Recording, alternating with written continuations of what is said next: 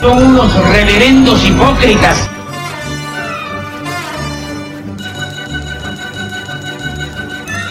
¿Por qué no suben a la tribuna a responderme si son tan hombrecitos?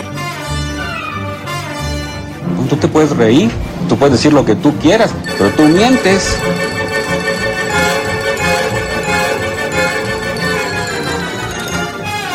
¡No tienen vergüenza!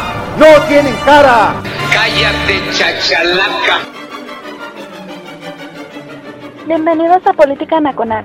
Disculpe si nuestras netas se le estrellan en la jeta. Y por favor, sea serio. Entonces, digamos que el, al final ese, vamos, e- esas dos fichitas que eran pendientes de la anterior legislatura quedaron, vamos, eh, uno para ti, uno para mí. Y vamos a la que sigue. Sí, pero no hay que olvidar un detalle relevante. ¿eh? La acusación contra Mauricio Toledo, si bien tiene su propia trayectoria medio ilícita e ilegal, ¿no? Eh, en particular de los desvíos que lo acusan eh, son del Fondo de Reconstrucción de los Temblores del 2017 en Ciudad de México. Pero no era él nada más el responsable, eran tres diputados. Él, Leonel Luna y un tal Jorge Romero.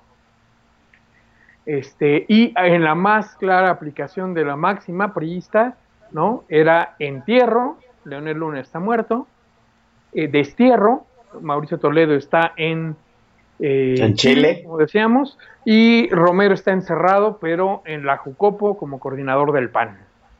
Y es donde dices, ¿cómo es posible que un cuadro que está en dudosa eh, legalidad, ya no digas este posibilidad real de poder, lo tienes eh, en esa condición de ser coordinador de la segunda bancada más grande del Congreso?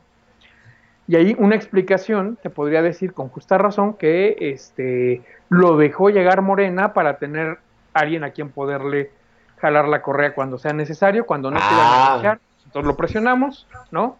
Y o Sí. la facción eh, de los panistas pragmáticos, ¿no? Es un poquito más fuerte que la de los panistas morales, por decirlo de alguna manera. Y es dramático porque el coordinador de la, del PAN en la legislatura pasada, que es ah, eh, reconocido con trayectoria, que es el gobernador este, Romero Hicks, se quedó como vicecoordinador de su grupo. Ahora, otro dato para qué decimos que le tenemos terror a la 65. Primera vez que tiene 50% diputados varones, 50% diputadas mujeres y no hay una sola coordinador mujer en la Jucopo. Ah, Todos ¿Y son eso? varones. Pues este política pragmática, ¿no? El Partido Verde habló de la posibilidad de dejar este, una mujer, no funcionó. El PRD se planteó dejar una mujer. De hecho, incluso platicaban que una de sus diputadas reelectas fuera la coordinadora. Al final se impone la el pragmatismo puro. ¿no? Hay únicamente varones como coordinadores en la Jucopo, sí, en las vicecoordinaciones hay más, la integración de la Junta de Coordinación Política, recordemos al auditorio, es proporcional al número de diputados que tienen. Esto es que el eh, del PRD, perdón, el eh, Morena debe tener 40% de la Jucopo, incluido su coordinador presidente, ¿no? Eh, pero hay algo importante. Formalmente, el, may- el grupo mayoritario, o sea, Morena, debería tener la Jucopo el primer año, el PAN el segundo, y el tercer grupo en tamaño, que viene siendo el PRI, le tocaría el tercer año. correcto. Sin embargo, en esta ocasión el PRI tiene la coordinación de la Jucopo. ¿A qué se debe eso? Pues muy sencillo, señor, que Morena, eh, que cuando no tienes la mayoría absoluta, el año pasado que sí la tenían, Porfirio Muñoz Ledo era presidente de la mesa, Mario Delgado, eh, coordinador de la Jucopo, hoy que tienen que estar divididos porque no llegaron a la mitad más uno, o sea, tiene 201 diputados Morena cuando requería 251, uno es el presidente de la mesa, otro es el presidente de la Jucopo, tienen que ser de partidos distintos para evitar que alguien mayoritee sin ser mayoría, pero hay una letra chiquita ahí que llama la atención. El presidente de la mesa, de la mesa directiva de diputados sería presidente interino en caso de ausencia del presidente. Sí, así Y es. como recordemos que viene por ahí el ejercicio de revocación de mandato en marzo del próximo año y que el propio presidente dijo en su tercer informe que si Dios le permite llegar al siguiente año, o sea, el rumor de que está enfermo tiene algo de verosímil o de creíble, por lo menos, pues Morena no quería arriesgarse a que cualquiera de estas dos circunstancias, el cese por voto popular o por este enfermedad o muerte, eh, dejar el poder en manos de un opositor en este año tan sensible, ¿no? Por eso Eh, dijeron, eh, Ajá. PRI, quédate tú la mesa de la Jucopo, a mí déjame la mesa directiva porque no me voy a arriesgar a que tengamos un presidente interino que no sea morenista. Mira que O, o se- o- o- o sea, o sea, en cierto sentido, Morena está previendo que el presidente se enferme en el 2021 o que sea o que la revocación diga que se vaya. ¿En serio? es correcto. O sea, están con esa posibilidad. No digamos que saben que sea realidad, pero más vale cubrirse. ¿No? Ah, ahora, de- déjame Entonces- decir, deja- déjame hacerte una pregunta. ¿Cuál es la apuesta? de- la, la, la apuesta de Morena es el 20, 2021, ¿no? Vamos, eh, salvaguardar eh, la revocación de manera del mandato y que el presidente sobreviva el año que entra. Pero pues igual no puede sobrevivir en el eh, eh, de aquí a mañana o en el 20 o en el 2023, ¿no? O sea, eh, no, no entiendo el por qué este ¿Por qué Hacerlo miedo? así. Básicamente, mira, lo vimos eh, ahora con la- el intento de juzgar a los expresidentes, con toda la fuerza del Estado, el poder del presidente, las mañaneras, incluso en contra de la instrucción del INE. Este, el señor presidente logró movilizar no más del 7% de- del padrón, ¿no? Sí. Y eso, todo y la presión, chantaje, aplauso, arracarreo, como quieras llamarle, eh, queda claro que no tienen el viejo músculo purista de los setentas que él vio cuando era un echeverrista en, en Tabasco y operaba programas en la zona de la Chontalpa, que yo creo que esa es la Sí. imagen que tiene el presidente todopoderoso. Ahí, eh, me- fíjate que esa es una pequeña anécdota interesante ahí. Nos tocó visitar la zona de la Chontalpa, Tabasco, hará 20 años. Todavía había pruebas o evidencias ¿no? de los proyectos echeverristas que se echaron a andar. Y una de ellas era precisamente en el, eh, la zona de los ingenios, el Benito Juárez, el Santa Rosalía, este, tenían una zona de camino rural, eh, digamos, para que los cañeros pudieran llevar la caña al ingenio, construidos con muy buen pavimento y con postes de luz, en mitad del campo. ¿Cuál era la lógica? Que efectivamente pues, no se atascaran los, las carretas de caña en los lodos, ¿no? que pudieran llegar oportunamente a los ingenios y que por lo tanto se produjera más azúcar y el campesino recibiera más pago, eso nos parece muy loable. ¿Y para qué ponerles postes de luz si los tractores se supone que tienen fanales de alto alcance? ¿no? Pues para que Ajá. los campesinos pudieran circular con más tranquilidad y a mayor velocidad en la noche. Es muy buena idea, salvo que alguien tiene que pagar la luz. Exacto, sí. sí. y llevarla en la zona rural no es precisamente barato. Entonces fueron No, los postes y tú te hallabas los postes ahí abandonados, sin focos y o sin electricidad. Entonces la magnífica idea pues no funcionaba, pero qué bonito se veía en el papel. ¿no? E- e- Eso lo plasmó este Echeverría. pues, e- Echeverría, o sea, eso se plasma, eso se plasma muy bonito en este la ley de Herodes, ¿no? Que también están los postes, pero no hay energía eléctrica. Es correcto. No, oye, otra, otra obra maravillosa de esa época, entre Villahermosa y Cárdenas, que es ya el, pu- el punto de entrada a estos dos ingenios, o a la zona cañera de, de Tabasco, había un maravilloso puente, que, o sea, sí me sorprendió verlo, eh, bastante grande, pero no en la carretera, sino al lado. Entonces preguntándole a nuestros anfitriones, "Oye, güey, ¿y eso qué hace aquí? Ah, es muy simple, es que este tren se construyó para que los trenes que llevaran y trajeran petróleo este, hacia precisamente los puertos, ¿no? Eh, a la central petrolera, pues pudieran pasar por debajo de la carretera sin interrumpir el flujo. Ah, Entonces el puente tiene el ancho para que pasen debajo del quad, dos de ida, luego tiene un, un puntal al centro y dos de regreso. ya. Pero nunca se construyó el tren, cabrón. Pero ya están los puentes. Literalmente Sí. llevaron al presidente a ver el puente que iba a permitir que la macro- macrocarretera de cuatro carriles este, librara eh, las dos vías de tren de ida y las dos vías de tren de regreso, este, cuando no había tren y no había carretera. Y el presidente inauguró el puente. Y quedó como el Bueno. monumento al despilfarro. Uno más entre tantos que hay en todo el di- dispersos por toda la República. Retor- re- retornando al cálculo que está haciendo la gente de Morena. O sea, la gente de Morena, eh, eh, esta- este ejercicio de eh, la acusación de los expresidentes les dio un golpe de realidad en ci- en cierto sentido que no tienen esa máquina acarreadora del PRI. Sí, no, Pero- no la- pero- no la tiene. No, pero sí están midiendo en cierto sentido que la inconformidad con el ejercicio del presidente sí pueda acarrear más para la revocación de mandato. O sea, sí hay ese temor. Mira, eh, ¿qué podríamos decir? Ellos saben y con justa razón que el presidente tiene una aprobación muy alta. Es un individuo eh, cercano al pueblo, ¿no?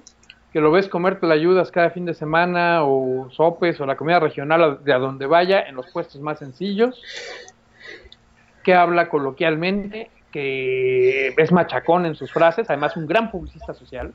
Digo, no olvidemos que en sus años del PRI trabajó en el eh, Instituto Nacional del Consumidor y creó algo que segundo, en cuanto le digamos al auditorio se va a acordar, ¿saben ustedes que es el 568-8722? Sí, el teléfono del, del consumidor, por supuesto. Dicen que fue una idea de él eh, en su momento en, la, en, la, eh, en el Instituto Nacional del Consumidor y que además pues es una buena propuesta, que el pueblo pueda escuchar dónde está más barato y vaya a ahorrarse dinero, ¿no? Y además el, el sonsonete, a eso es a lo que me refiero. Si tú ves los 18 años de campaña de López Obrador, siempre nos dio grandes lemas, una comunicación política muy efectiva, sea como a su favor, como aquel famoso sonríe ya ganamos, Sí. por Hernández, ¿no? El monito que me recordaba mucho al Felipe de Mafalda, y me digo, digo al Miguelito de Mafalda, ¿no? Sí, Amlito, sí. Sí, el Amlito era un gran personaje, ¿no? Y tú lo veías tan simpático que decías, híjole, que así puede movilizar a la banda, ¿no? Pero luego pues, salía a decir cállate chalaca en los este, estrados, digo, en los templetes, y pues se acababa el, el numerito. Se lo aplaudían mucho después de la vez que le salió naturalito, pero pues le iba acarreando la voz de que es medio insensible y mejor no, ¿no? Entonces, eh, es un gran inventor de frases, hasta aquella otra de este avión no lo tiene ni Obama, y bueno, pues seguimos teniendo el avión, no lo usamos, pero bien lo tenemos, ¿no? Entonces, déjame hacerte la pregunta macabrona para terminar este segmento y mandar a, a la primera dosis de, de música de barrio.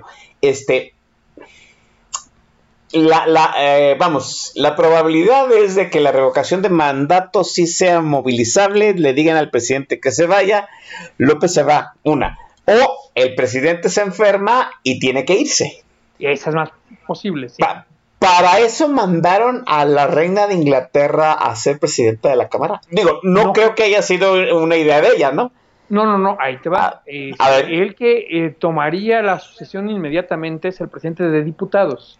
Y a la reina de Inglaterra la mandaron de diputada, de, de coordinadora de los senadores. Ya, ya, ok, Ahora, ya entendí. No olvides ¿Quién es, el- quién, quién es- quién es ahorita? reina- Re- Sí. Recuérdame quién es el presidente de los diputados. Ah, ahorita te digo porque se me, se me escapó el nombre en este momento. Pero no olvides un detalle bien interesante. Dime. La reina de Inglaterra, como le dices, es la única persona que ha estado en tres poderes a la vez. Oh, sí, es cierto. Es ministra de la Suprema Corte en retiro. En retiro. pero Así nunca es. pierde el carácter. O sea, ya es como embajador, te queda de, de por vida el cargo de, de este ministro y además la pensión, ¿no? Como, es como los cardenales que no se- que se jubila, pero no se les quita el- la denominación. Es correcto, ¿no? Aunque sean Sandoval Íñiguez, güey, que no se lo merecían de entrada, pero nunca lo pierden, ¿no? La porra te saluda, Sandoval Iñiguez. Eh, sí, eh, nos lo veíamos para evitar la excomunión, señor. Pero sí, la, la porra lo saluda. Este, segundo, eh, era eh, miembro del Senado, con licencia, pero era senadora, al tiempo que era la este, secretaria de Gobernación, por lo tanto, titular del Ejecutivo, y tenía su notaría privada, además. O sea, los tres poderes, nada más le faltaba tener una ONG para cumplir todos los roles, ¿no? Bueno, Así no es, sí. olvidemos que esta semanita el SAT le quitó el permiso a su notaría porque tiene irregularidades. No me digas. Ay, Blanca que aguante a alguien. ¡Te amamos, Olga! Vámonos al primer corte musical por cortesía de Gonzalo Suárez. Gonzalo, es todo tuya la consola. Ah, bueno, señoras, señores, eh, la independencia acaba de pasar, vamos a celebrar ya 200 años de vida independiente y esto ameritaba algo de rock en español. Qué mejor de un grupo que tiene un nombre que nos remonta a los 60, aunque esta agrupación sea más reciente, y me refiero precisamente a los caifanes. Y como estamos hablando eh, del poder legislativo siendo ciudadanos de a pie, bastante más pedestres unos que otros, pues qué mejor que empezar con Afuera, ese gran tema de su disco El miedo del volcán. Así que arranquémonos, don Oscar, póngale play y gracias a todos los que nos están acompañando en el programa.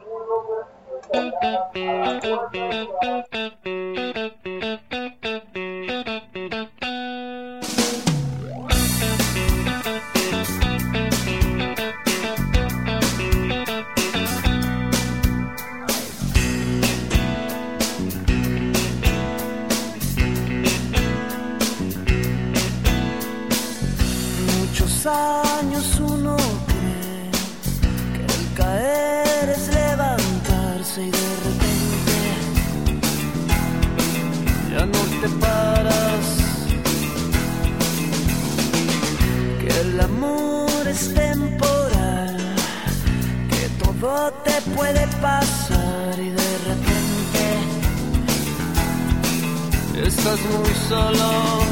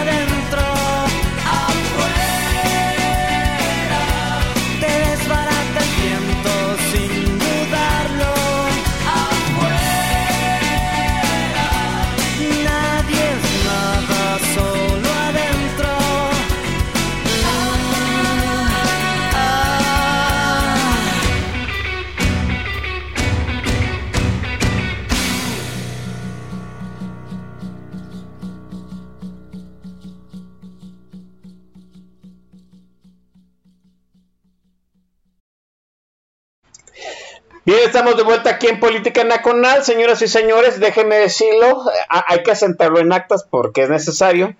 El eh, H, señor presidente del sindicato del TAG, eh, mi camarada Corazón, jamás había avalado un playlist porque todos, para, se- para su criterio, obviamente, pues, eran cadentes de barrio. Pero hoy, hoy, hoy, hoy, 24 de septiembre del 2021, eh, el playlist de mi estimadísimo Gonzalo con Caifanes es el primero que cuenta con el aval del señor presidente del sindicato del TAG. Así es que, pues, eh, hasta ahorita vamos bien, Gonzalo. No, hombre, y más viniendo del estimado Corazón, señor. Este, bueno, Sí. pues estábamos en que eh, Ignacio Mier cierra la legislatura pasada, sintiéndose el papá de los pollitos, que sus chicharrones truenan y que podía incluso hacer a quien eh, quisiera lo que quisiera porque tenía todo el poder. Bueno, primera vez en muchos años, desde la, eh, previo a la revolución, que, que los diputados pueden reelegirse consecutivamente y Sí. 25% de los que buscan la reelección la pierden. De todos los partidos, ¿eh? Marcadamente los del PES, que hasta el registro perdió, pero del Verde, de eh, PRD, de Morena, y de Morena hay casos dramáticos para ellos, ¿no? Como eh, Javier Hidalgo, que es uno de los diputados eh, que en buen español más le gira la ardilla, ¿no? Un tipo inteligente, dedicado, eh, de banderas, eh, quien había tenido cargos en la ciudad con buen desempeño, que era de los que sí llegaban en bicicleta honestamente a la cámara, ¿no? O a moverse por la ciudad en bicicleta. Son tipo eh, congruente, por lo menos. Un, ¿no? un- un buen perfil. Sí, un, un- un buen, este, un buen elemento ¿no? la pierde ante Margarita Zavala. Entonces ya sabrás Ne- cómo les cayó la noticia por, e- por ahí. Hay varios este, morenistas ¿no? que estaban cinchos, que ya habían ganado y no, perdieron su reelección. Eh, otro gran elemento, un legislador eh, fuera de tabla, ¿no? Eh, como es don eh, Pablo, ay, se escapa el apellido, Pablo Gómez. Pablo Gómez, señor, que ha sido legislador literalmente de todos los partidos de izquierda. Su primera eh, eh, diputación fue por el Partido eh, Comunista Mexicano, imagínate, la primera vez que Sí, así es. y gana. Y se mantuvo a lo largo de todos los cambios de la izquierda, pues es la primera vez que no es diputado una vez que se postula, ¿no? Y es, de- una- de hecho- es un dolor porque sí es un buen legislador, alguien que sabe del proceso, a ratos medio pedante con su dedito y su descalificación, pero es alguien que sabía y se quedó fuera de la mesa. También en los otros lados, ¿no? Azules y tricolores perdieron su reelección, este, o simplemente no llegaron ni siquiera a las listas. Y hay casos como Enrique Ochoa Reza, que como director de CFE puede ser muy polémico y como presidente del PRI le fue tan mal que hasta lo corrieron de la presidencia, ¿no? Pero como diputado era uno de los que hacían las propuestas más técnicamente sólidas, eh, políticamente viables, al grado que Morena le apoyaba más, más veces que el propio PRI, ¿no? Y él ¡pum! está fuera de la Cámara, ¿no? En cambio hay otros que este, sí tienen eh, o que llegaron a, esta- estas posiciones y Ignacio Mier se da cuenta de un detalle. Propone entre- en ese lapso entre la elección y la instalación de la Cámara que va a construir una mega mayoría que Morena, Verde y PT van a registrarse como un solo grupo parlamentario y que ahora sí, con sus 277 diputados, van a volver a tener el control absoluto tres años. Ajá, e- esa fue la amenaza. ¿Y qué pasó? Esa fue la amenaza, pues que se da cuenta que del otro lado no le tienen miedo. PAN, PRI, PRD y Movimiento Ciudadano dicen, ajá, inténtalo, güey. Pero además, Verde y PT dicen, eh, eh, eh, eh, quietecito, ¿eh? No estamos de acuerdo en irnos contigo para que nos domines. Prefiero ser uno de 33 que ser el uno de 277, cabrón. Este, tu propuesta de eliminar plurinominales y reducirle el financiamiento a partidos, ni creas que la vamos a votar a favor, cabrón, a ti que vele bajando. Y pues este, se dio cuenta que ya ni siquiera en su propia alianza podía construir esta mayoría abrumadora. Le mete el freno a la aplanadora, la va a guardar al garage y a partir de ahora la, eh, la Cámara de Diputados requiere construir balances un poquito más ordenados porque si se le jala la correa de más a alguien, digo, velo así, Si tienen 277 votos y pierden 33, se quedan abajo de los 251. Así es, sí. O sea, si el Ya, PT, no tie- ya, ya ni siquiera tienen mayoría simple. ya, si el PT dice no voy, no hay mayoría simple. cabrón. Si el verde dice y aquí me bajo, pues ya ni te cuento. Oh, eh, eh, pasando me- me- la mitad- entonces, entonces es- está, estamos en el entendido que aquella primera reacción de la elección del 2018 en, en- en el punto de que PT y Verde Ecologista iban a aumentar el costo de cada uno de sus eh, de sus de, de- de cada uno de sus levantaderos sí está resultando en la práctica en la 65. Ujú. Es correcto, no, no, no le alcanza, no le alcanza y tiene que hacerlo más suave, más diferente de otra forma, ¿no? Y eso implica que, este, y ese es el- lo importante de una mayoría tan endeble, cabrón. Ahora sí, cada diputado, o en este caso, cada uno de los grupos parlamentarios, sabe lo que vale. ¿Por qué? Recordemos que si ha- hay una iniciativa de ley que se aprueba por mayoría, pero las minorías eh, calificadas, como se dice técnicamente, no están de acuerdo, pueden impugnarla ante la Suprema Corte. ¿Esto a cuánto equivale? Bueno, una mayoría, una minoría calificada es del 33% más uno, 166 diputados. Y hoy día PRI, PAN, PRD solitos tienen 199. Entonces, si les dejan ir la planadora como solían, que además ya no funciona al 100, ¿verdad? Pueden perfectamente ir impugnando a la Corte. Eh, la estimada Leti de la Rosa, la corresponsal de Excelsior en el Senado, presentaba su columna el año pasado un dato que a mí me dejó impresionado y supongo que a nuestro auditorio también, en cuanto lo oigan, cabrón. En lo que va de la cuarta transformación se han presentado 89 acciones de inconstitucionalidad y o impugnaciones a leyes por parte de la Cámara, de la oposición de la Cámara de Senadores. ¿Sí? Este, eso es equivalente a lo mismo que se hizo en los últimos 40 años. ¡Sas! O sea, aplicar la planadora y que no se le mueva ni una coma no es buena idea, ¿no? Por algo o sea- debate. O sea, aunque muchos piensen que las cámaras son inútiles, la verdad es que sí te ayudan a construir consensos que hacen que haya leyes que mantengan. En, en ese sentido, la Cámara de Senadores ha sido más eficiente en su labor opositora eh, en el trienio pasado, ¿no? Ahora se espera que desde el- la misma fuente, que es la Cámara de Diputados, pues empiece, se empiecen a celebrar un poco.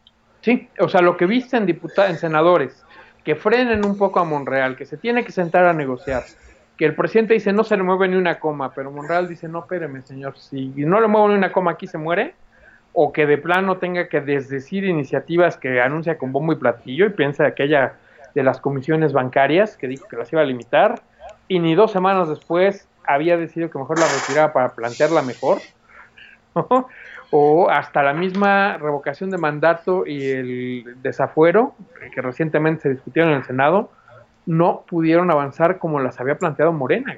Tuvieron que hacer construir algo de consenso y si bien la, la oposición no tiene la fuerza para forzarlo, este sí pueden ayudar a que se suavicen ciertas posiciones y el presidente tengo la impresión de que ya acusó recibo de un lado diciendo que, güey, ya solo hay tres iniciativas constitucionales que me interesa lograr, que la Guardia Nacional se vuelva parte de la Secretaría de la Defensa, cosa que recordemos, ya había planteado en la iniciativa original que la oposición Y logró así es, así en es. parte porque hay mucha izquierda histórica que no empezó con Morena y que no se va a ir con Morena, que decía, espéreme señor, peleamos contra Calderón para que el ejército no hiciera estas labores, berreamos contra Peña Nieto una tras otra de que regresara el ejército a los cuarteles, le vamos a dar pie de que cree la Guardia Nacional, pero no con mando militar, ¿eh? temporal y porque en lo que los entrenan, ¿no? Y entonces hay propiamente un grupo dentro de Morena que en el Senado que dicen no, no, ni, no, no, no, ni nosotros nos sumamos. Y Sí, y- hay menos, pero sí. los hay. De, de hecho, de hecho, cuando se votó esa situación, creo que si mal no recuerdo, fue uno de los momentos en que más ausentismo de diputados morenistas hubo. O sea, no votaron ni a favor ni en contra, simple y llanamente no se presentaron a votar. Y ya lo viste que precisamente en el periodo extraordinario. Así falta es. uno y no hay manera de construirlo, ¿no? Así es. Eh, falta uno del otro lado y esto era empate. Y no había Ah. manera de romperlo, ya sabes que eso es bien feo, porque además, en el caso de Estados Unidos, si hay un empate en el Senado, el vicepresidente tiene voto de calidad. O sea, el Ejecutivo puede ir a hacer funciones de legislativo en caso de empate. Así es, Aquí sí. El- no hay una institución similar, no hay un voto ponderado que este, rompa un empate. Este, ya lo padeció Monreal. Tres veces tuvieron que negociar el periodo extraordinario antes de poder hacerlo y no en los términos que quería el partido. Definitivamente. Eh, eh, esa, esa, esa oposición que se empieza a eh, vamos, ya vimos que el verde y el PT ya elevaron el, vamos, el precio de sus votos. Sí. Ahora, la, la oposición que se, que matemáticamente se formó en las elecciones, ¿se empieza a ver ya en la composición de los órganos de la Cámara de Diputados? Pues mira, es lo que estamos por ver, porque precisamente está por discutirse. Este, bueno, ahí hay una cosa interesante. Ayer, como niño de escuela que no hizo la tarea, este, llegaron a decir, oigan, como el 30 de septiembre se acaba el periodo para hacer las comisiones, ¿no? Conforme a la ley. Y este, pues no llegamos a un acuerdo, o sea, todos queremos rebanadas de pastel, el pastel no alcanza. Pues subamos el pastel a 50 rebanadas en lugar de las que teníamos, 46, ¿no? Este, perdón, eh, quítale ahí las que tienen que estar por, no son comisiones de ley, sino que hay que constituirlas, la de puntos constitucionales, la jurisdiccional y hay otra por ahí. Entonces decían, bueno, señores, vamos a aumentar las rebanadas a 50 para que por cada 10 diputados este, se pueda tener una presidencia de comisión, ¿no? Pero dijo por ahí, y, sh- sh- sí, nada más que no olviden, señores, que la otra iniciativa que el presidente va a recibir, o quiere mandarnos más bien, y que nos urge este, poder dictaminar a favor, la de la reforma político-electoral. Entonces quedamos con 51 bonitas comisiones para esta, este periodo y algunas que se empatan unas con otras, alguna otra por ahí que ya sabes, en esta corrección política, por ejemplo, la de pueblos indígenas, ahora es también pueblos indígenas y afromexicanos. Entonces, este, ya, ya están por ahí. Eh, diversidad sexual, que era parte de juventud, ya le dieron la independencia, ¿no? Eh. Se creó una de movilidad. Este, fíjate qué cosa tan interesante, ¿no? El tema que más preocupa a la humanidad entera, particularmente a nuestro vecino del norte, al, al presidente Biden, el cambio climático, este, el que hagamos de Estados Unidos una potencia verde, que los autos sean eléctricos, que haya estaciones de recarga como en aquel capítulo de Black Mirror en cada estación. ¿no? ¿Te acuerdas? Aquel que llega con su carrito viejo y ya el cargador no es compatible, ¿no? Así es, sí. Es un gran episodio, pues creemos una comisión de cambio climático y sostenibilidad y para demostrar que es intrascendente démosle la presidencia al PRD. El partido más ¿no? Ay, Dios. También hay algo importante, que hay algunos, por ejemplo, los panistas que se están quejando con singular alegría que la Comisión de Hacienda, que ellos habían presidido pues a lo largo de muchos sexenios, propiamente de los tiempos de Cedillo no habían perdido esa presidencia, este ahora se le va a pasar al Partido Verde, imagínate, es No, bueno. no chingaderas, ¿no? Y además se le da al coordinador de los verdes la presidencia, no cualquier cosa. Para que veas cómo este sí el tener a alguien que le sabe, como Carlos Puentes, era más importante que cubrir la cuota de género, ¿no? Claro. Eh, sin embargo, y aquí no hay que perder de vista algo, mi estimado Oscar, eh, muchas veces asumen que tener la presidencia de la comisión ya te va a hacer el mero mandamás. No, uh, no. Y no, esto es como los trabajos en equipo de la escuela, ¿no? Y todo nuestro auditorio lo ha vivido, lo ha padecido o ha sido este, el abusador en dos casos, ¿no? Que hay gente, eh, hay trabajos escolares que se hacen muy ordenaditos, muy bien coordinados, que cada quien hace su parte y se ve como un todo integral, ¿no? Pero hay otros donde uno hace toda la chamba y llega alguien más a poner su nombre nada más y no falta el que hace el trabajo, ¿no? Donde alguien investiga, este otro hace la redacción y es el presidente del grupo, el coordinador del grupo, el que presenta ante el profesor y es el que luce el trabajo de todos los demás. Esas son las comisiones, las presidencias de comisión, ¿no?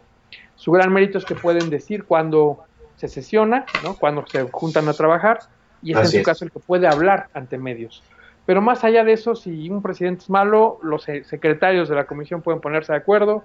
Si hay mayoría de la comisión a favor de algo, aunque el presidente se oponga, obligan a sesionar. O sea, se dificulta el trabajo, pero un presidente de comisión en diputados o incluso en senadores es verdaderamente irrelevante, ¿no? O sea, complica, pero no necesariamente ayuda. Y Ahora, eh, también el, el presidente puede este, acelerar o bloquear, ¿no? E- e- Es parte de la estrategia. Sí, es parte de la estrategia. ¿Por qué? Mira, cuando tú quieres que una iniciativa sea dictaminada rápido y bien, mándasela a una comisión que te sea afín, que tenga pocos integrantes y donde tengas la presidencia. Así es. ¿no? Donde quieres que algo se complique, mándala a una, a tres comisiones a la vez. No hay manera de juntarlos a discutir a todos, a menos que tengas varios diputados ahí que sean integrantes de dos a la vez o una cosa así, que sí llega a suceder. Y si quieres este, dar la impresión de que vas a escuchar, pero de todos modos hacer lo que se te pegue la gana, la mandas a una, no, la mandas a una con opinión de otras dos. Y quiere decir plazo para decir qué opinan, pero no, no estoy obligado a hacerles caso. ¿No? Que es el mejor escenario, sí que nos ha tocado ver que también una a favor este, con el presidente de la comisión, que es el mismo iniciador de la propuesta, ¿no? Y opinión a otras dos de la oposición para que digan lo que quieran y además las hacemos a un lado. ¿no? Y Sí, luego, así es. la otra, que no pierdan de vista nuestros amigos del auditorio, que si bien tienes comisiones tan grandes como, este, déjame ver, la más grande es eh, presupuesto de 57 integrantes, ¿no? Presupuesto de Control Pública tiene 53, es de las pocas que por ley puede tener más de 40, ¿no? Ajá. Si tienes 500 diputados, 53 es más del 10% de la Cámara sentaditos discutiendo un tema tan técnico, pues está cañón. Entonces, No, ahorrar y- y- un secretario y- técnico Ajá. vale más que 20 diputados. ¿no? Eh, no, es sí. Escribe, mete, opina, comenta y ves de todo. Así es, definitivamente. ¿Quién es ahorita el... eh, ya se repartieron o todavía no acaba la repartición de las comisiones? Te decíamos, eh, como en la escuela se dieron cuenta que si no acababan de hacer ayer el- la modificación de ley, este, ayer mismo no iban a poder tener comisiones el 30 de septiembre. Ayer presentaron la iniciativa, le dispensaron los trámites, la aprobaron en diputados en la mañana, la mandan al Senado, le dispensan los trámites, se aprueba en el Senado y desde ayer, bueno, desde hoy, porque ayer se aprobó, hoy se, se publica y se promulga y ya entra en vigor. Hoy ya tenemos las 51 comisiones en diputados en el artículo 39 de la ley. ¿ok? Y entonces este fin de semana van a ponerse a negociar al interior de los grupos parlamentarios quién se lleva qué. Este, Morena ya anunció que tiene por lo menos de sus 20 presidencias, 10 ya las tienen asignadas y hay otras que se van a ir repartiendo. Y para esto le comento a nuestro auditorio un par de anécdotas sobre cómo se hacen los repartos de comisiones. ¿no? Hay diputados que tienen trayectoria o experiencia ¿no? en el tema y entonces dicen, no, pues me toca. ¿no? Hay otros que hicieron campaña con determinada bandera y quieren defenderla y dicen, pues yo quiero esta. Hay otros Ajá. que dicen, pues, ¿sabes qué? Pues no te interesará mucho, pero güey, eres de un estado del norte, además de un municipio fronterizo, te toca este, la de asuntos de la frontera norte, Migratorias, de es. frontera sur, ¿no? O hay quien les dice, pues mira, amigo, no te interesará Marina, pero ¿qué crees? Eres diputado por Veracruz y además de un municipio costero, pues tienes que entrar a Marina, ¿no? Este, dos que recuerdo por ahí. Alguien a quien le lo mandaron a Juventud porque era el diputado más joven de su grupo parlamentario. Suena congruente. pero era el más joven y por, por lo que quieras, ¡pum! A ese tema. Y no quería ir porque precisamente era juventud y diversidad sexual y a él los temas de eh, la diversidad sexual, por no decirle los jotos, literalmente le sacaban ámpulas. Y entonces cuando en la comisión se veían temas de ese tipo, él se ausentaba. Y cuando eran temas de era de los más participativos y trabajadores. Pues así sucede. Y hay Sí, otra a- que es al- una chulada. Perdón. A, a ver, cuéntame. Ah, no iba. Ajá. Que, perdón, Sí, un diputado que dieron este, Tlaxcala, eh, un, un diputado de Tlaxcala que lo mandaron a la Comisión de Pesca. Tlaxcala no tiene costas, no tiene lagos y ni siquiera tiene granjas piscícolas. Eh, ¿Cuál es lo que sobraba. Uno, faltaba un diputado ahí del grupo parlamentario. Y dos, este güey siempre anda en el agua. En corto, decían. Entonces, pues como estaba borracho y no llegó al reparto, pues le dieron la que sobraba y pues, ahí estaba metido en un tema que le valía gorro, pero tenía que estar porque era el grupo parlamentario, lo había mandado, ¿no? Entonces, imagínate, así son los, repartos, ¿no? Entonces, tienen que negociar al interior, ver qué pasa. En algún momento en la fase académica de nuestro trabajo en, en el legislativo, planteé lo que se llama el modelo pliego, donde pides que se evalúe la plataforma del partido, eh, el, el legislador, su experiencia de vida y demás, ¿no? Eh, la información disponible sobre un tema, las experiencias internacionales, los grupos de oposición afines o contrarios a, a cierta iniciativa y el criterio de oportunidad, si vale la pena o no tomarlos. Entonces, mira, hay una diputada que a mí, aunque ya sé que más de uno en el TAC, como pasó hace rato con el tema de Hidalgo, va a brincar, eh, que a mí me tocó conocerla, verla trabajar muy de cerca en, el Congreso de la Ciudad de México, Alejandra Barrales, que muchos dicen, güey, pero era nada más una zafata venida más. No, señor. Eh, era abogada con maestría en administración pública, muy dedicada, muy trabajadora, una persona muy honesta, aunque no lo crean. Este, me tocó verla muy honesta, pero que siempre la metían a temas laborales.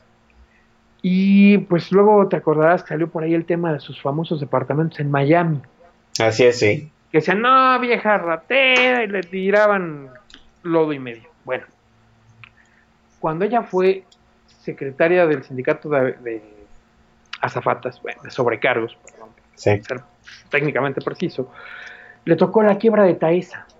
Así es. ¿Y qué hace un piloto que se queda sin trabajo en una aerolínea? Pues la propuesta que les hizo ella fue, señores, juntemos sus indemnizaciones, compremos aviones, hagamos unas líneas de aerotaxis y yo me encargo de gestionar como secretaria general del sindicato sus permisos Correspondientes. correspondientes, con toda la presión del sindicato y con las palancas o acceso al poder que tenían ese carácter. Y es lo que ella logra construir varias empresas de aerotaxis para los expilotos de Taesa. Y a cambio le agradecen, y no por corrupción, sino así como este como la gestoría pues no tenían dinero, le pagan con acciones de las empresas. Imagínate, arranca el reloj 20 años para adelante, pues la señora es accionista de empresas que a lo largo de 20, 25 años han este, trabajado en un mercado muy lucrativo que requiere trabajadores especializados, un equipo particular y permisos de gobierno. Que sacó por la buena, pues no hubo corrupción, moche ni entre por ahí. Pues claro que tiene su riqueza bastante amplia, pero viniendo de la izquierda sindicalista parece un contrasentido que sea empresaria. Sí, claro. Por eso no por lo cacharía en público. Y entonces, ¿qué dicen de afuera? Ah, ladrona, abusiva. No, la verdad es que es una persona bastante transparente, pero que sí tiene un origen lícito de su fortuna, explicable pero no tolerable para su propio partido. ¿no? Así es. Y entonces, como esa, tienes varios casos de gente que por legislatura, por su trayectoria de vida, podría estar en un tema y pues, no lo hace, o al revés, representa un tema aunque en realidad implique lo contrario. Y hay otros que tienes, como ahora Guadiana, que dice, den, quítenle el dinero a las universidades y cómprenle carbón a los mineros pobres. Pues no es ni minero ni pobre, ¿no? No, Aunque definitivamente. representación en el, en el tema. Entonces, este, hay de historias a historias y es lo que deberían ver los partidos este, al asignar gente a comisiones. ¿Cómo Pues- quedaron para darnos una idea? Pues mira, a Morena le dieron 20 presidencias, al PAN 13, el PRI se lleva 7, el Partido Verde 4, el PT 3 y Movimiento Ciudadano y PRD 2. ¿Quién se quejó más? Movimiento Ciudadano, porque con 23 diputados le dan el mismo peso que al PRD con 14. Y dicen, oye, güey, pues si hay 9 de diferencias, casi El 10, doble. deberían dar 3, ¿no? Sí. Pero el PT dice, y, y esa es la otra, el PT tiene 33, le das 3, yo tengo 23, me das 2, pero el PRD tiene 14, dale una. Entonces, Movimiento Ciudadano vo- votó en contra de la propuesta de crear comisiones y del reparto que se había realizado. Pero ¿cuál fue el argumento para decirle a Movimiento Ciudadano, bájale dos rayitas, güey? Pues que el PRD y MC, los dos tienen siete diputados de distrito. Es decir, valen lo mismo. La Ah, diferencia ya. es que en tierras cristeras, Movimiento Ciudadano tiene una fuerte representación en Jalisco y zonas aledañas, pues tiene 16 diputados de representación proporcional, tanto que tiene 7. ¡Eso! Bien. La circunscripción de Jalisco es la que más aporta, y un poquito Nuevo León también, ahora con la campaña de, del nuevo gobernador influencer. Así es, Samuel. Sí, pues sí. De- déjenme dejar la conversación aquí. Ya vimos cómo se repartieron las comisiones. Nada más falta ponerle nombre a- de los integrantes. Y vamos a la siguiente intervención musical de Gonzalo y volvemos para seguir la charca acerca de la 65 legislatura. Gonzalo. Pues mira, ya con el visto bueno de Corazón y las protestas de buena parte de la banda, que Caifanes es demasiado barrio o no, pues yo solo les diría, y eh, quien se haya sumado a mi Twitter en la tarde se dará cuenta que les di pistas y nadie lo adivinó, que aunque aquí no es así. Así que arranquémonos con la rola y vamos para adelante.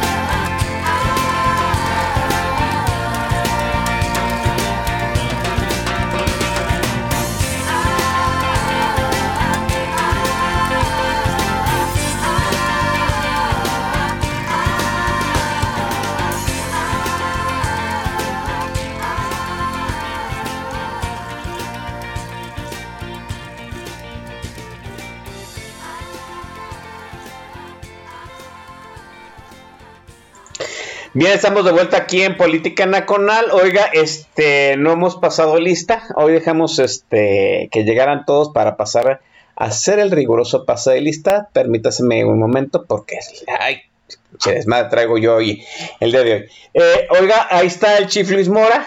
Le este le mandamos un abrazote al jefe al jefe Luis Mora que es el este Master and Commander de esta estación, así es que si usted tiene alguna queja acerca de la página web, hágasela saber de la forma más eh, este, visceral que pueda usted eh, representar. Está Yayamar Chena, Guzmán 4, el estimado Master El Shah. Estaban hablando acerca de coca, yo creo, yo supongo que de vainilla o, o sin azúcar. Eh, está Boilercito Ergom, el señor Ergom, Jarocha 76, Javier Santoyo. Javier Santoyo anda muy, muy tranquilo.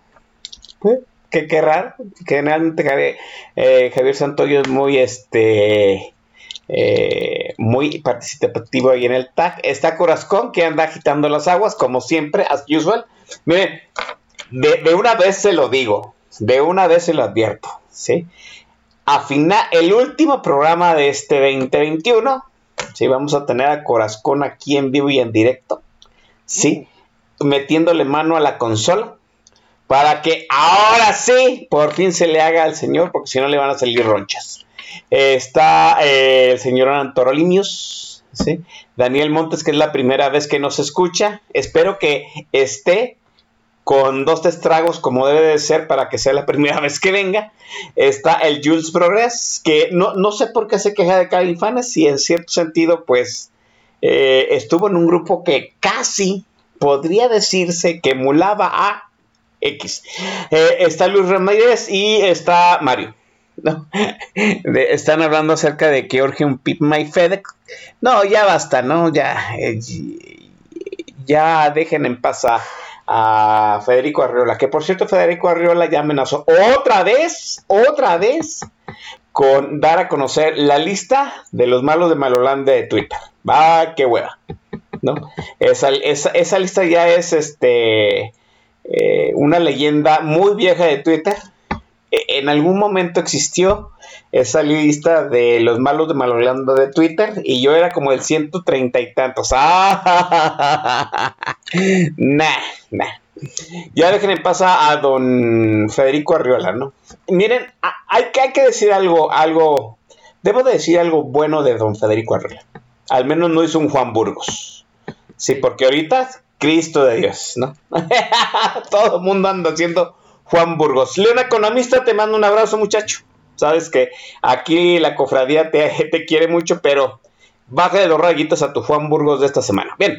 eh, oiga, estábamos hablando acerca de los equilibrios. El, verde ecologista del PT ya van a vender más caro su prostitución política. Ya hubo reparto de comisiones. Pa- parece que hay un acuerdo, pero pues ya, ya, ya, se- Este- ya, ya, ya empezaron los primeros escarceos desde la tribuna, ¿no? ¿Qué personajazo se, se carga esta legislatura, eh, Gonzalo? Uf, mira, este Oscar, antes de, de entrar a eso, eh, creo que en los saludos nos faltó Jarocha76. Cuando me toca hacer público, me disfruto dialogar con ella y ahora que estamos de este lado del micrófono, también está aportando con singular alegría, se agradece mucho. Y este, pues por supuesto, al buen Javo, que lo, sé- lo veo tranquilo porque pues es tocayo. Entonces, entre Ah, Javier bueno. nos respetamos. que- ¿no? Ve- Y luego- déjeme, de- déjeme agregar la mención también aquí en Twitter a Yavirá, a Eduardo Villasana, que espero haya dejado a un lado la, la rutina de gimnasio para echarse unos alipuses, y el alcalde de la Friendzone, que también nos está escuchando. Ahora sí, Gonzalo, venga. Sí, y a Dan Corazón de León, que desde Irapuato va un saludo hasta allá, señor. Gracias por compartirnos eh, tu, tu audiencia esta noche. Este, ahorita que decías de los malos de Maloleanda de Twitter, me recordaste, Ellen, que estoy seguro, aunque no esté en el tag de la estación, eh, procura acompañarnos en estas presentaciones. Eh, mi estimado JL Santisbón, mi gemelo malvado, que escribió este, la novela Los pájaros que colgaron el alambre. Oiga, sí es cierto, ¿no? A ver, habría que... joya, cabrón. O sea, no hay mejor novela de espionaje político en México de los últimos años que esta novelón de Santisbón, que entre otras cosas tiene tres grandes momentos, cabrón. ¿Cuándo y por qué Twitter se empieza a usar como herramienta de eh, manipulación en las campañas políticas? Y hay por ahí alguien que se parece mucho a Don Fede, este, lean y digan si eso no es, o hasta el personaje se basó en él, y eh, historias por ahí de dos, tres tuiteros que conocemos, que a más de uno de los que ya somos de la vieja guardia de esta de este hilo tuitero que ya se hizo una madeja, cabrón. Este, van a hallar ahí arrobas que dices, ah, esta la conozco, este tuit lo leí en su momento, aunque la arroba era otra. No se pierdan el novelón que hizo eh, mi querido gemelo Santisbón este, sobre Twitter, política, y se van a hallar dos, tres cosas que, güey, cada que abro el periódico, este, como hoy, antier y demás, dices, ¿y ahora en qué le atinó el buen José Luis? ¿Eh? Un abrazote de oso al buen eh, estimado y colega Santisbón. Un abrazo de oso para él, exactamente.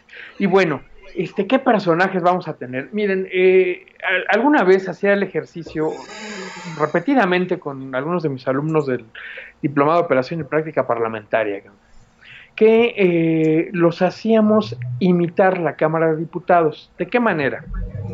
Les dabas eh, a cada uno un rol como un diputado indivi- individual y luego una representación de 25 diputados o de 10, dependiendo del tamaño del, del salón, ¿no?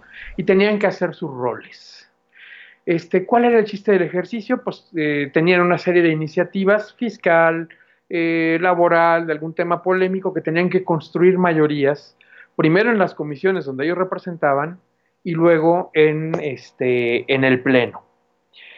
Eh, y consistentemente encontrábamos algo muy claro y que luego lo ves en San Lázaro, lo ves en los congresos locales, eh, en algunos que me ha tocado estar eh, presente, en otros que ha tocado asesorar desde fuera o, ana- o analizar para en medios de comunicación. No sabes, mi estimado Oscar, el detalle que se dan cuenta los alumnos y que luego percibes en la realidad es que hay de los 500 diputados unos 50 que saben a lo que van, que tienen presencia, que tienen carrera, que son tribunos, como decíamos eh, Javier Hidalgo o Pablo eh, Gómez, que pueden, ya leía por ahí ciertas descalificaciones en el TAG, sí, ahí tienen sus asegúnes, no digo que son maravillosos, este, pocas cosas más notables que ver a Porfirio Muñoz Pledo funcionando como legislador, verlo así en tribuna, es una cosa sublime, ¿no? Pero son, eh, ver a este, Dulce María Sauri, otra persona por quien me quito el sombrero, este eso no de acuerdo con ella. Kenia López Rabadán, como legisladora, comulgues o no con sus ideas, como legisladora es muy buena, extraordinaria la señora. El detalle de que luego de repente le gana la estridencia o le gana el escándalo y entonces se vuelve, eh, y ahí va un análisis, ¿no? Ustedes recordarán aquel famoso caso del diputado eh, de la Ciudad de México que luego intentó hacerlo también por Yucatán, ¿no? El diputable, que le decían. Y contemos un poquito la anécdota. El señor era un diputado del PAN que traía un pleito casado con Dolores Padierna, en ese momento delegada o hoy sería alcaldesa de la delegación Sí. Cuauhtémoc, donde trató de llegar y no pudo, otra vez, para que veas que bien el electorado que se acuerda de repente, ¿verdad? Pero bueno, este, entonces el diputable pretende demostrarle a la prensa la corrupción y los abusos que comete el equipo a cargo de Dolores Padierna en la delegación Cuauhtémoc y les organiza a la fuente de la asamblea un recorrido por diversos tables, este, antros de mala muerte, bares y after hours, ¿no? Con eh, la intención de demostrar todas las corruptelas, fallas y demás. Pero por supuesto alguien de la fuente le filtra la información a los medios que iban a ser, digo, a los eh, antros que iban a ser visitados. Y este, por supuesto, ese día las entradas de emergencia estaban libres, eh, se verificaba que nadie fuera menor de edad, todo conforme lo marcaría la regla, y no, como no funciona en un día normal de operación, pero además le hicieron otra maldad. Lugar al que llegaba, tenían la foto, ya saben que llegar, mi estimado diputado, su mesa de costumbre, oiga, ya lo está esperando este Fulana. acompañante. Roxana. Roxana, pum. Y llega el segundo, diputado, qué gusto verle, no se apure por su cuenta, nos la paga la siguiente, como ya usted tiene crédito abierto aquí. Al quinto antro que presenta, él se da cuenta de lo que estaba pasando, ya era tarde, la fuente ya había corrido la versión de que él conocía todos los desmadres porque era este, asiduo cliente de los lugares y su buen nombre se acabó, se le quedó el diputable y se volvió el personaje público, ¿no? Sí. Eh, lo que sigue hablando de, de que nos gusta la polémica, ya lo vieron aquí en el tag, ya lo vieron al, al aire, ¿no? ¿Sabes quién es un gran diputado, un gran tribuno? Gerardo Fernández Noroña. Cristo. Y eso ya lo había dicho, de hecho, Fernando Durán, ¿no? Sí, también. ¿Y por qué? Gerardo tiene tres cualidades. ¿no? Es un gran lector, lee mucho. Segundo, viene de ser combativo desde los años del Fobaproa, o sea, hacía sus este, desmanes de tirarse al frente de- del presidente Cedillo para que el Estado Mayor lo sacara a rastras. Entonces tener Sí. la foto de él colgado a cuatro pies y manos de ya ven la represión, ¿no? Y tercero, viene de la cultura del barrio. Entonces sabe alburear, tiene una agilidad verbal y una capacidad de retención formidable. Es de los pocos diputados que lo puede subir en cualquier momento a hablar de cualquier tema, entiende de lo que va, da un debate técnico y además provoca a los contrarios. ¿Cuál es el grave problema de don Gerardo? Pues que se lo dejó ganar el personaje. Entonces es el escandaloso que no se baña, que no se pone el cubrebocas, que hay como ayer en la comparecencia del secretario de Hacienda le pinta un dedo a la diputada panista y pues se vuelve el personaje. Sí, claro. Pierde el respeto, pierde eh, todas las cualidades que tiene, que tiene, y muchas se van en eso. Y luego la otra, eh, para quienes somos fans de la lucha libre, y hemos ido ya sea en Guadalajara o acá en Ciudad de México, a la Coliseo o a la Arena México, es como los grandes estelares de la lucha. Tú ves entrar al místico, por ejemplo, ¿no? o de, de ese tipo de figuras, que entra haciendo escándalo, o sea, presentándose con edecanes, haciendo la faramaya, eh, todo el rollo, llegan, dejan que les den unas golpizas y luego se paran, hacen su lance majestuoso, la mística de lanzarse al cuello del rival, darle Ah. tres vueltas, sacarlo volando arriba a la tercera, le aplauden y se acabó, y se retira. Ese es un error, en mi juicio, de don Gerardo Fernández. Siempre entra al pleno con una o dos eh, acompañantes, no está en la sesión entera, llega a hacer su número y se retira. Entonces, si fuera más consistente, podría tener una mejor imagen pública. Yo creo que ya le quedó claro que pues, le conviene más ser el payaso de las cachetadas, el que todos hablemos de él bien o mal, pero que hablemos, porque pues va a ser intrascendente. Y entonces volvemos al ejercicio que te decía con mis alumnos. Quien era coordinador de bancada y tenía una posición importante en la comisión, no paraba la hora y media o las tres horas de clase de estar trabajando. Y el resto de los muchachos decían, güey, pues ya, o sea, ya votamos, nos tocó un punto de acuerdo sobre exhortar al gobierno del medio ambiente y el cuidado, pues todos estamos de acuerdo, ya se acabó. Pues sí, güey, espérense a que terminen los otros. Y entonces, pues tienes 450 diputados, números redondos, que no hacen gran cosa, que si son movidos, pues se ponen a hacer gestión social, que van a sus distritos, que hacen foros y demás, pero son 50 los que hacen la carga dura del trabajo en las cámaras y esas figuras son luego las que llegan a medios. ¿Quiénes suelen ser? Presidentes de comisiones importantes, coordinadores parlamentarios, quienes han sido gobernadores o aspiran a serlo, particularmente en el Senado, que tiene esa peculiaridad, que, ¿no? que muchos senadores acaban siendo gobernadores y muchos gobernadores acaban siendo senadores, y hay quien complete el- la trifecta, ¿no? Es diputado, senador, gobernador de su estado y precandidato presidencial. A veces Sí. lo logran, a veces este, sí, a veces al revés. Hay por ahí un caso muy notable ahorita en el Senado, señor, de alguien que su primer cargo de elección popular es ser jefe de gobierno de la Ciudad de México, la gana con casi el 70% de los votos y hoy día es senador por Chiapas. Miguel Mancera. Miguel Ángel Mancera. claro. El PRI, el Partido Verde le hizo el favor de nominarlo por un distrito donde ni siquiera ha vivido, no tiene ascendencia ni nada, este, a una semana de la elección. Entonces, el senador Chapaneco fue jefe de gobierno de la Ciudad de México. O al revés, tienes figuras venerables, respetables por trayectoria, por experiencia, como Cuauhtémoc Cárdenas, que pasó de ser gobernador de Michoacán intentó ser candidato presidencial, fue jefe de gobierno de la ciudad, fue candidato presidencial, fue candidato presidencial, fue candidato presidencial y no logró su afán de volver a los pinos a recoger las canicas que dejó cuando vivió ahí siendo niño, ¿no? Así es. Pero pues, es una figura emblemática de la democracia de este país por las tres cosas que hizo, ser el primer jefe de gobierno electo en la Ciudad de México en el siglo XX, segundo, ser candidato presidencial dos veces, ¿no? O tres, este, y reconocer que intentar frenar el fraude de Salinas, si es que lo hubo, iba a tumpir este país de sangre.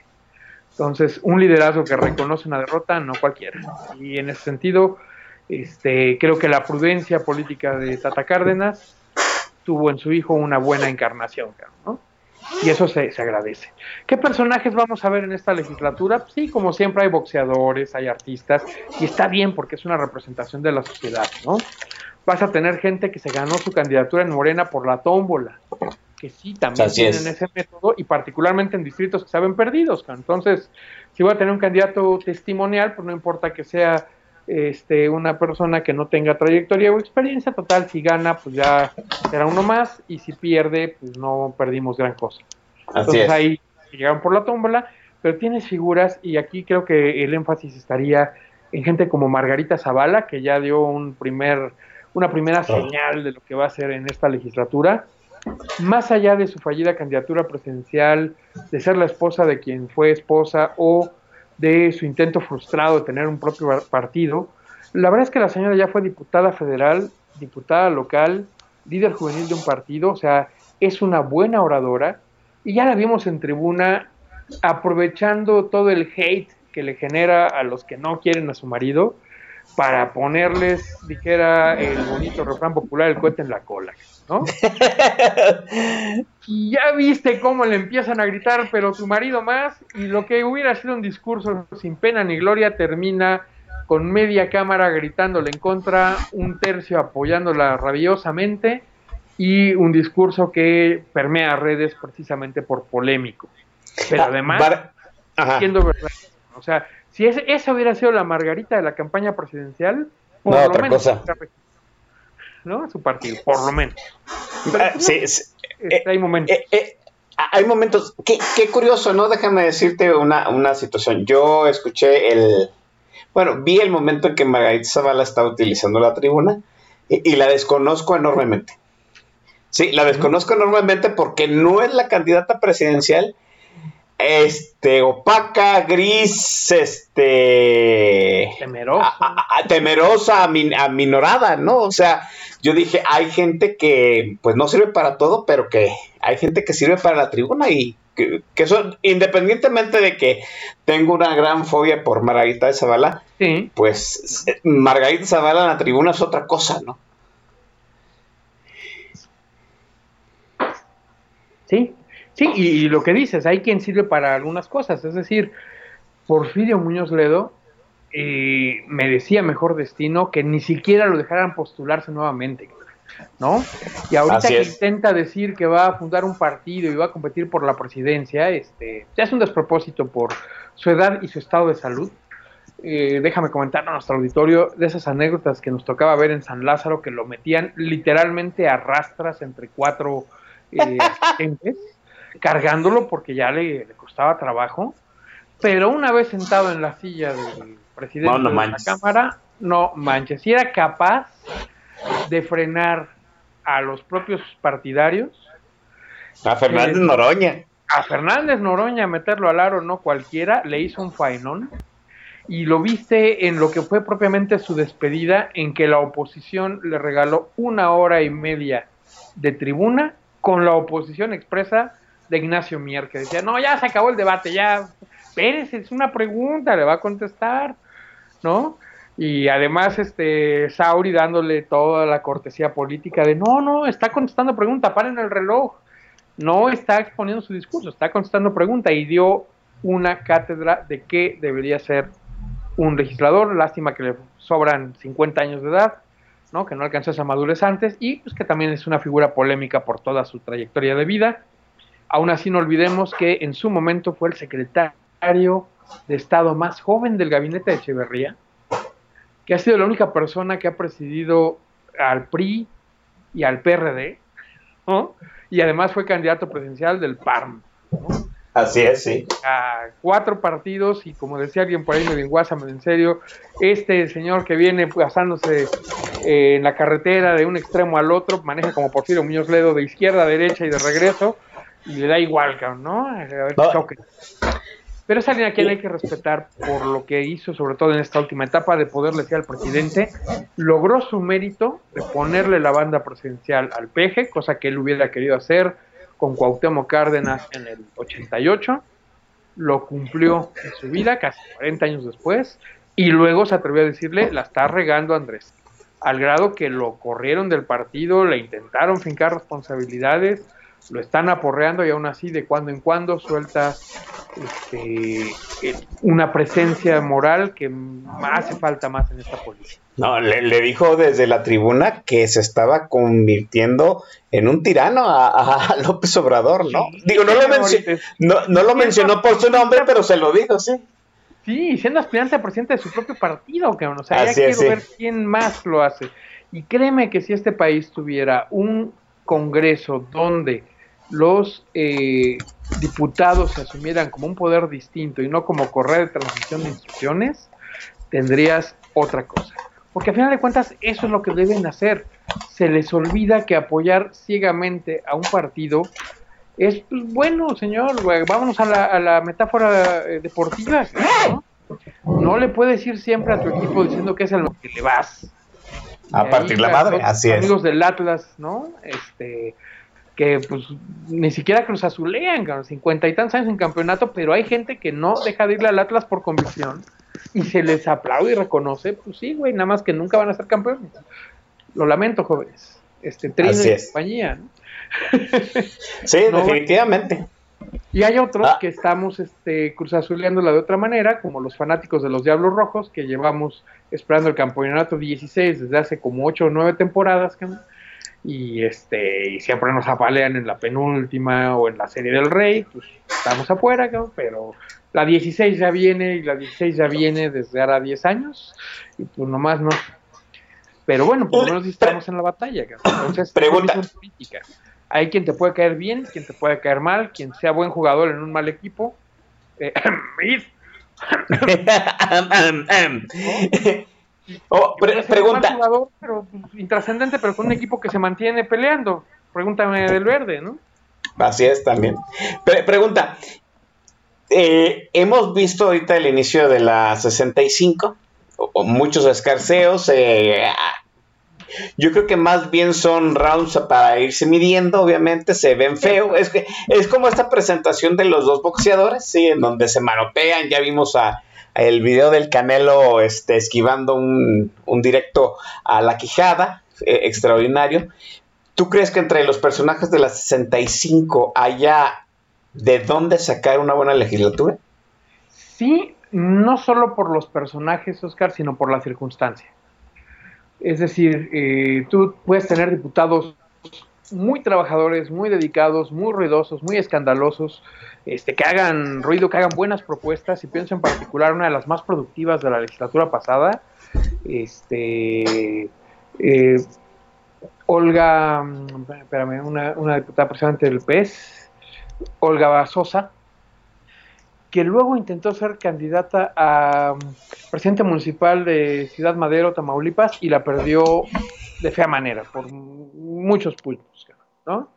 O puedes ver diputados que dices, güey, por este no doy dos centavos y ganan su reelección y siguen este, estando presentes sin hacer gran cosa.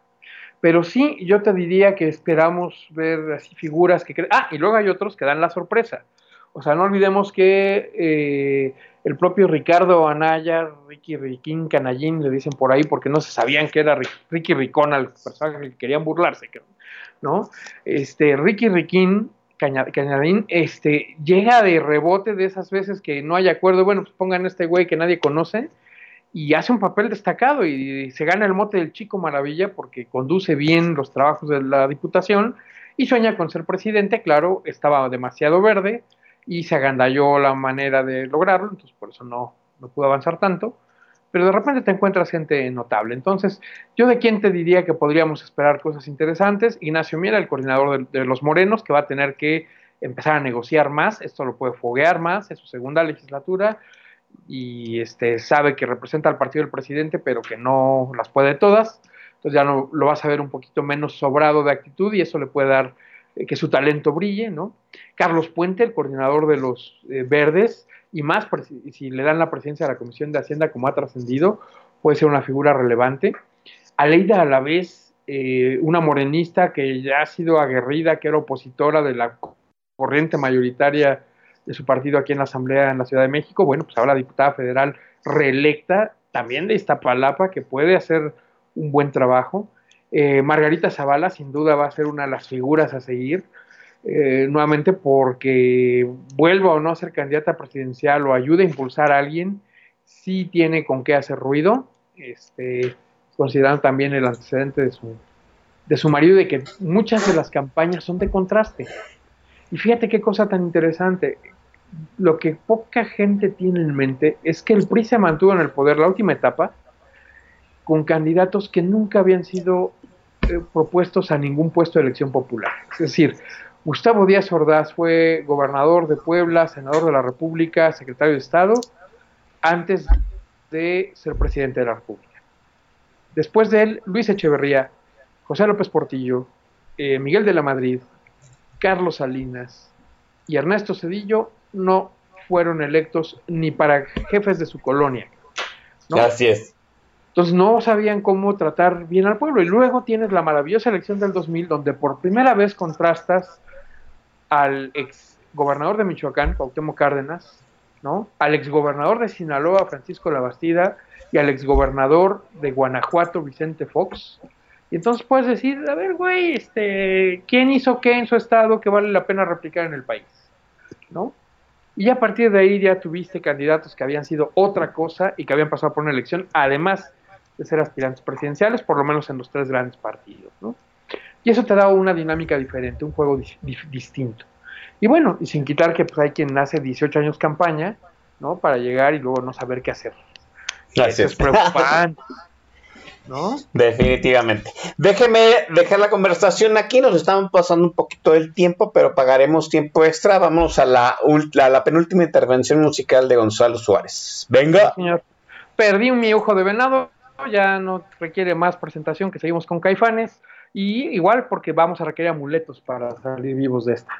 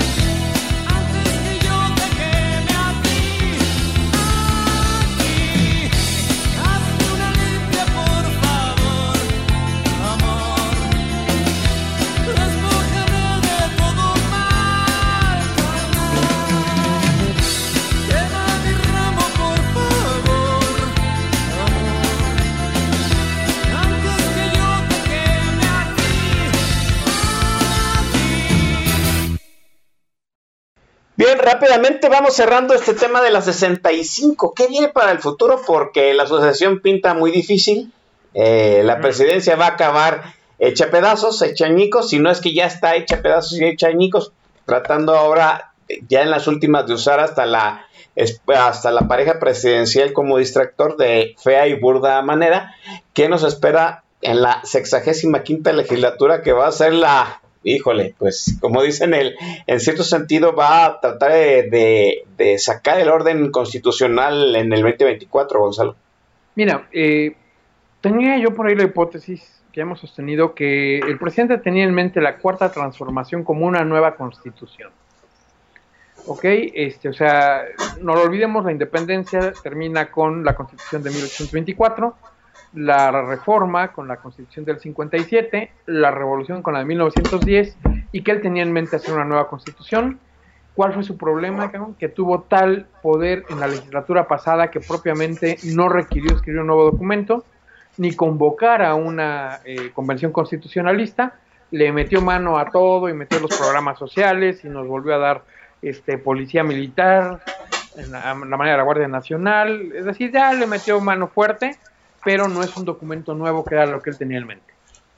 Y al no lograr una mayoría calificada en diputados, tampoco va a poder convocar una, una nueva constitución que, entre otras cosas, podría incluir más derechos sociales y la posibilidad de la reelección presidencial. ¿no? Entonces, esa idea ya quedó sepultada. Este, solo deseo que su cuarta transformación no acabe en guerra civil, como fueron las otras tres, y la presencia del narco en las costas del Pacífico ya nos está dando señales claras de que eso sí tienen operación electoral, no necesariamente por complicidad, ¿eh? simplemente por alineación de incentivos. Es decir, si abrazos no balazos nos deja operar libremente, pues que ganen los que apoyan abrazos no balazos. Claro, así es. Y así es Sinaloa, digo, ya lo viste, Quirino no solo dejó operar, dejó que encerraran a los priistas todo el día, que nadie presentara denuncias, y se ganó una embajada en España, por lo menos para estar lejos del problema, sino es que hasta con gratitud y apoyo, ¿no? ¿Qué sigue en la 65? Bueno, tiene por lo menos un candidato presidencial incubándose, el senador Monreal, que tiene una gran cualidad, que ha sabido construir puentes con la oposición. Si en Morena no lo dejan siquiera pelear la candidatura limpiamente, perfectamente se puede ir a la tiendita de enfrente, amarrar ahí una candidatura y pelear fuerte, porque él podría decir, como en su momento lo hizo Calderón, colgarse los aciertos de Fox diciendo somos del mismo partido y deslindarse de los errores diciendo pero él no me quería, ¿eh?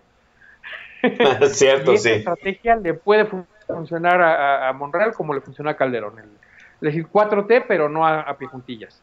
Y además tener apoyo real de aquellos gobernadores que han sido senadores con él, que lo conocen, que es fiable, que puede cumplir acuerdos, que este, tiene con qué y además tiene hermano gobernador, tiene para pelear. Si tú me apuras, este, aunque faltan dos años y habrá que revaluar esto, eh, el Movimiento Ciudadano ya fue diputado por ellos, tiene una buena relación ahí y hay por lo menos dos gobernadores, el presidente del partido eh, y varios diputados que podrían apoyarlo a él y con él, con, eso como embrión, crecer un movimiento. El otro posible candidato que está en el gabinete, Marcelo Ebrard. Si a Marcelo le juegan sucio, también perfectamente podría irse con el verde. No olvidemos que él ayudó a su creación cuando era el segundo de eh, Manuel Camacho Solís en la Ciudad de México.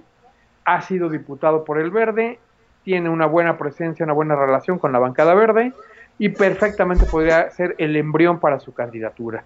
Hoy por ahí había la versión de que podría el PRI considerarlo para una alianza amplia. La verdad, y ya lo vimos con Mid, el beso del diablo que te da el PRI puede acabar a un buen funcionario público, un candidato mediano, en una derrota terrible. ¿no? Entonces, lo ideal es. para el PRI sería, si quiere una alianza amplia opositora, que encuentre un priista que tenga prestigio, buen trabajo, difícil, pero los hay. Y si tú me apuras, pienso en eh, eh, don Enrique de la Madrid, hijo de un presidente que le sabe por oficio, que dio buenos resultados, fue de lo más rescatable del último tramo del gobierno de Peña Nieto, que pudo haber sido un buen candidato de origen priista, hablándole a los priistas, de abolengo, aunque sea un, un, padre de un recuerdo medio gris, don Miguel de la Madrid, este, le tocó una etapa complicada, no dejó hundir al país, eso se le agradece, No tuvo grandes logros, pero evitó que nos destruyéramos, entonces bueno. Hijo de su madre. no, Sí, no es algo Sí. menor, ¿no? no, no, no, no, no. de- de- debo decir que eh, la figura de Miguel en la Madrid a lo mejor era gris, pero lo que hizo, digo, nos encaminó para lo que vino después. Es correcto, entonces Enrique podría ser un muy buen embrión de candidato para el PRI y si el PAN se pone vivo, puede postular igual desde el Senado a Xochitl Galvez, a la propia Kenia López Rabadán, o bien a Margarita Zavala o alguna otra diputada que empiece a destacar, pienso en Patricia Terrazas, que hizo un buen trabajo en la legislatura pasada en, en la Comisión de Hacienda, si el PAN juega la carta mujer y luego la oposición empieza a decantarse a favor del que vaya mejor posicionado y los demás se van sumando, como ocurre en cualquier país eh, donde hay una democracia eh, participativa y que tiene una base en el Congreso muy importante. ¿Por qué Angela Merkel se pudo quedar 16 años en Alemania? Pues porque cada X tiempo su gobierno se deshacía, cabrón. Así es, sí. Una nueva coalición con otros. Bueno, pues es lo que vamos a ver a continuación. Si Andrés se empeña en que Claudia sea su candidata sí o sí, con aciertos o errores, no lo olvidemos, un candidato que haya sido jefe de gobierno de la Ciudad de México o, o en su momento regente, la tiene muy complicada, porque sus aciertos se ven como abusos por el resto del país y sus errores se magnifican por la prensa nacional, ¿no? En la Ciudad de México, vamos a la prehistoria, ¿no? Carlos Juan González, que estaba impedido por eh, constitución, por ser hijo Así de alemán, es. pero que fue un gran jefe de gobierno de la ciudad, hubiera fracasado cuando lo presentas ante el país, porque dirían, ah, es que los ejes viales, lo que hizo aquí y allá fue con dinero de todos, porque la pinche capital se roba la lana, ¿no? Así es. y eso no ayuda. Entonces, este, Claudia tiene ese peso en contra, es una buena científica, ha sido demasiado leal con Andrés Manuel, cuando se le ha salido del guacal ha dado mejores resultados, por ejemplo, cuando mandó a López Gatel y su modelo de vacunación este, correcaminos a la fregada y vacunó a su modo, sin la presencia de los servidores de la nación, logró una vacunación relativamente rápida, efectiva y bien lograda. cabrón. Fue uno de sus mejores aciertos, el salirse de ese guacal. Pero en otras cosas, pues se somete demasiado y entiendes que es la lógica del viejo sistema, le puede pesar de más. Entonces yo que veo tres posibles candidatos presidenciales emanados, dos del legislativo, uno del gobierno eh, en contra del presidente, uno del gobierno a favor del presidente, y si se decantan bien tendrás un tet a tet entre dos grandes que ponen esto en veremos y que se va a poner bien interesante. Pues ya veremos, eso sí, para el 2024. Mientras hay que ver qué va a suceder con el presupuesto, que es el primer, ahora sí, round formal dentro de la 65. Y eso empieza a partir del primero de octubre, muchachos, que ahora sí ya constitucionalmente están ya los nombres distribuidos en las comisiones. Y lo que viene primero es el dinero que se va a gastar en el 2022, que no es poca cosa. Gonzalo, te agradezco enormemente haber estado el día de hoy aquí en Política Nacional y pues eh, dotarnos de sapiencia legislativa, de un montón de anécdotas y de tu eh, playlist revolucionario. Gracias. Mi estimado Oscar, muchas gracias por la invitación y por supuesto a todo nuestro auditorio que nos acompañó. Muchas gracias a los que estuvieron muy activos en el tag, a los que nos vieron en el Twitter, a los que están ahí pero no han dicho aquí estoy, sino que lo dirán ahorita que colguemos. Muchas gracias a todos y seamos presentes o no y viendo lo que se nos viene, no nos queda más que decir con los caifanes, mátenme porque me muero, vámonos a dormir, que descansen y nos vemos en otra emisión de Política Nacional.